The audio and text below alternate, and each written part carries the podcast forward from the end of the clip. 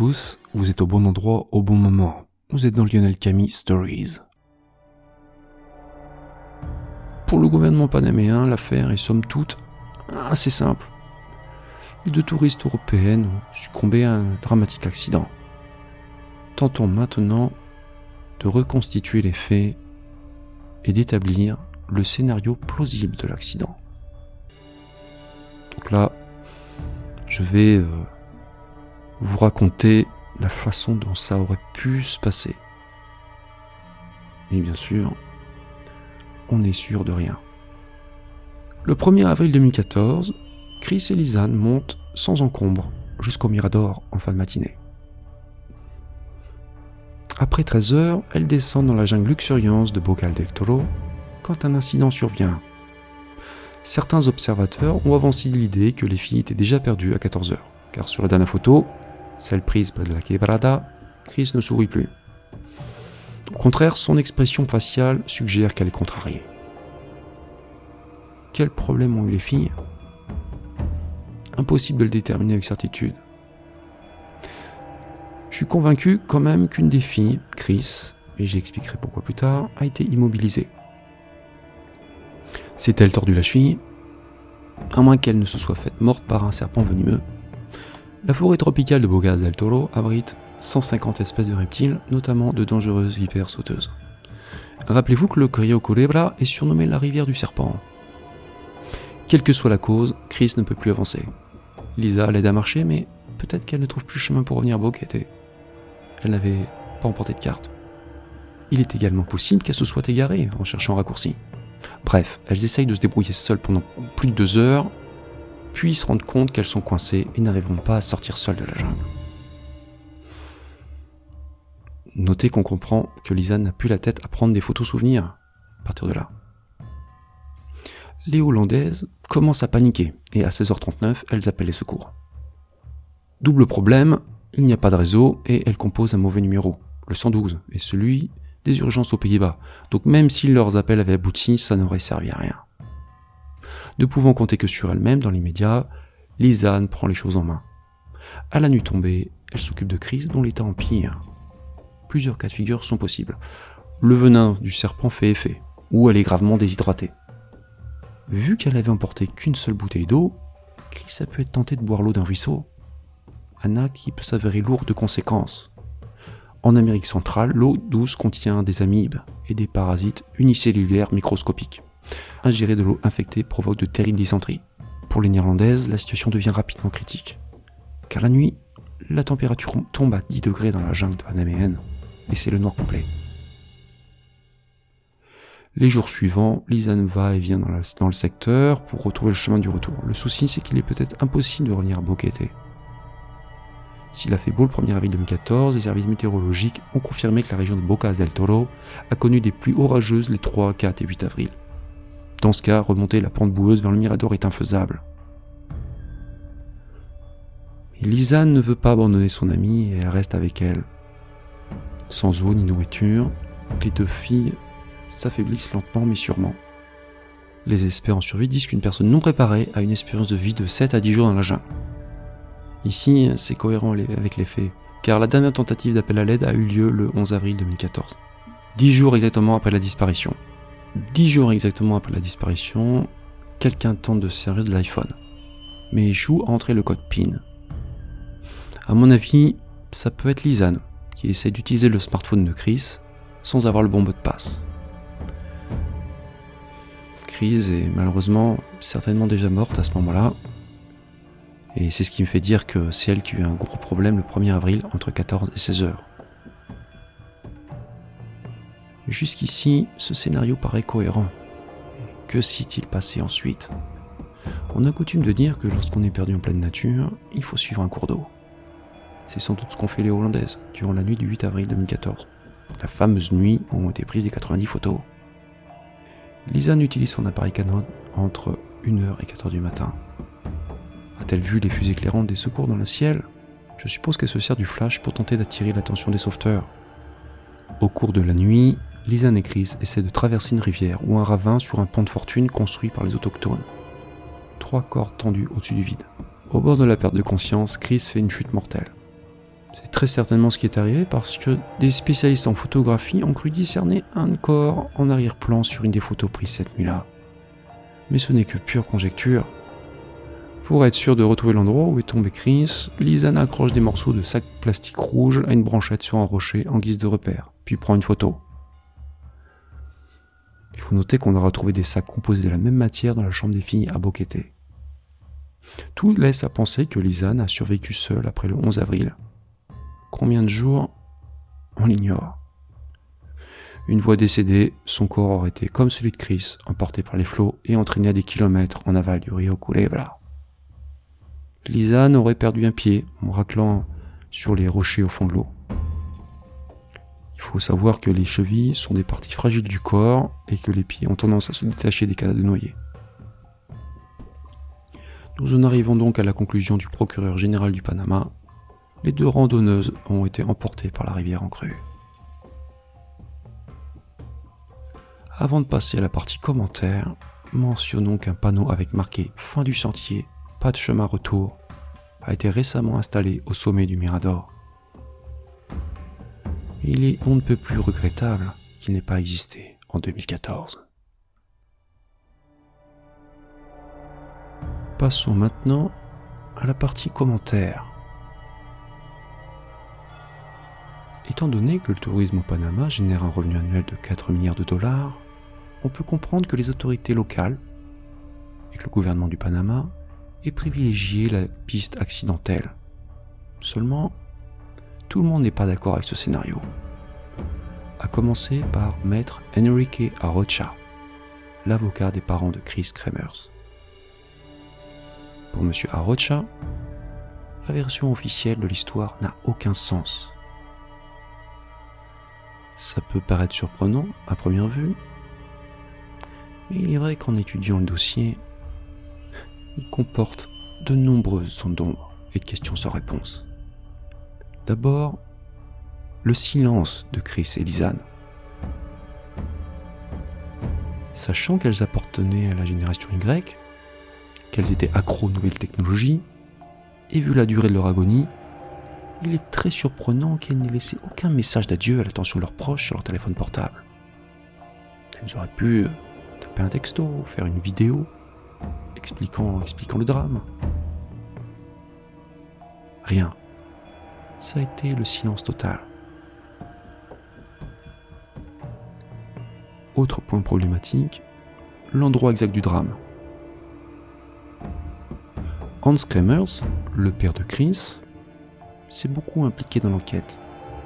Il est retourné en septembre 2014 sur El Pianista pour bien visualiser les yeux, avec Feliciano, le fameux guide qui avait aidé les recherches. Ils n'ont jamais compris comment les filles avaient pu se perdre. Il n'y a qu'un seul chemin. Plus déroutant encore, ils n'ont pas trouvé l'endroit où ont été prises les 90 photos nocturnes. Le lieu exact de la tragédie reste donc inconnu. Parlons maintenant de la rivière. Dans les semaines qui ont suivi la disparition de Chris et Lisanne, le niveau de l'eau du Rio Culebra était insuffisant pour entraîner les restes jusqu'au lieu de leur découverte. Une côte de Chris a été ramassée sur une berge à 15 km du Mirador. Autre petit problème, entre guillemets, cette côte a été retrouvée en amont de la rivière, près de la source. On a du mal à comprendre comment cet élément a pu remonter à contre-courant. La chaussure de randonnée euh, de Lisanne, avec euh, son pied à l'intérieur, a lui été récupérée loin de la rive, derrière un arbre. Et la femme de la tribu des qui a trouvé le sac à dos de Lisanne, a juré qu'il n'était pas au bord de la rivière la veille. Comment est-il réapparu subitement sur la berge deux mois et demi après les faits? Évoquons maintenant les effets personnels des filles. Le sac à dos et les vêtements collectés au bord du Rio Culebra étaient dans un état quasi immaculé. S'ils ont été charriés par les eaux boueuses de la rivière et s'ils sont restés près de 72 jours dans la jungle, dans la chaleur, l'humidité, on comprend difficilement comment ils ont pu rester propres. Évoquons maintenant une énorme zone d'ombre du dossier, les ossements. Pourquoi n'a-t-on presque rien retrouvé des squelettes des filles? Où sont passés leurs crânes? Si un corps humain comporte plus de 200 os, on n'a au total retrouvé qu'une trentaine d'ossements appartenant aux filles. En ce qui concerne Chris, on n'en a trouvé que deux. Son pelvis et une côte. Rappelons que on trouve régulièrement dans le Rio Culebra des carcasses entières de bœufs de vaches. Où sont passés le reste des squelettes des filles? L'état des eaux pose aussi question. Il est impossible qu'il soit dans cet état, a déclaré Maître Arocha, l'avocat de la famille Kremers. Effectivement, il y a des différences entre les os de Lisanne et ceux de Chris. Les os de Lisanne comportent encore du tissu humain, tandis que ceux de Chris, ils sont très très propres. On dirait qu'ils ont été blanchis avec de l'eau de Javel. Un légiste a avancé l'idée que on aurait pu utiliser un produit chimique dessus, de l'engrais, peut-être pour détruire ces preuves ou faire disparaître des marques. Pourquoi dit-il ça Pour une raison assez simple. On a relevé sur euh, certains os des niveaux anormalement élevés de phosphore. Est-ce que ce phosphore provient d'une source naturelle? Peut-être, mais la terre de Bocas del Toro n'est pas une terre volcanique. Donc, on n'est pas sûr qu'ils proviennent du sous-sol. Si un produit chimique a été utilisé, là par contre, c'est beaucoup plus inquiétant. Autre information assez angoissante également, le directeur de l'Institut médico-légal du Panama a dit que euh, du citron vert aurait pu être utilisé pour accélérer la décomposition du corps. Il faut savoir que euh, cette méthode est utilisée par les cartels. Ils font macérer des cadavres dans du citron vert. Le citron vert est très corrosif et ça provoque le démembrement du corps. Euh, ça permet de se débarrasser des restes. Hein. Il faut maintenant se poser plusieurs questions. A-t-on voulu cacher quelque chose? Dit dans l'affirmative, qui et quoi? Dernière question, qui étaient les trois personnes dont on a trouvé des fragments d'os en même temps que ceux des Européennes? Refermons maintenant le chapitre des ossements. Nous allons parler des erreurs de la police. Effectivement, des fautes grossières ont été commises par la police locale dans cette affaire. Pour ne citer qu'un seul exemple, aucune précaution n'a été prise pour préserver les éléments trouvés au bord du rio Culebra. On a dénombré une trentaine d'empreintes digitales différentes sur le sac à dos de Lisanne, et les fonctionnaires n'ont pas pris la peine de recueillir celles des membres de la tribu de En clair, tout le monde a touché ce sac à dos et l'a contaminé avec son ADN. Cet indice pourtant capital est donc devenu inexploitable pour la police scientifique. Maintenant, il faut évoquer l'inefficacité des secours. Vu que les autorités panaméennes ont déclenché une importante opération de search and rescue dès le 3 avril 2014, comment se fait-il qu'on n'ait pas trouvé Chris et Lisanne C'est invraisemblable qu'elle soit morte si près des sauveteurs. Rendez-vous compte, à partir du 6 avril, même les parents de Chris et Lisanne participaient aux recherches. Et Lisanne était a priori encore en vie le 11 avril. Une question technique me taraude. Pourquoi n'a-t-on pas cherché à localiser les smartphones des filles? Un des appareils a fonctionné jusqu'au 11 avril grâce à une bonne gestion de la batterie. C'est d'autant plus incompréhensible qu'on peut repérer un portable même éteint. J'ai là tout de même une explication étant donné qu'il n'y avait pas de réseau sur la région, euh, c'était une zone blanche et donc les autorités n'avaient aucun moyen de repérer euh, les appareils. Ils étaient en quelque sorte aveugles. Dernière question, et pas la moindre, où étaient les filles entre le 1er avril et le 11 avril 2014 La jungle est certes immense, mais des centaines de personnes l'ont fouillé jour et nuit sans succès. Le plus bizarre, c'est que Feliciano, le guide, a certifié être descendu derrière le Mirador le 3 avril 2014 et n'avoir vu personne ni aucune empreinte. Si on n'a pas trouvé Chris Kremers et Lisanne Froun dans la forêt vierge pendant dix jours, c'est peut-être parce qu'elle ne s'y trouvait pas. Était-elle enfermée quelque part ailleurs? Et si on avait voulu faire croire qu'elle s'était perdue en disséminant des indices le long de la rivière? Après tout, les 90 photos nocturnes du 8 avril 2014 ont pu être prises par n'importe qui.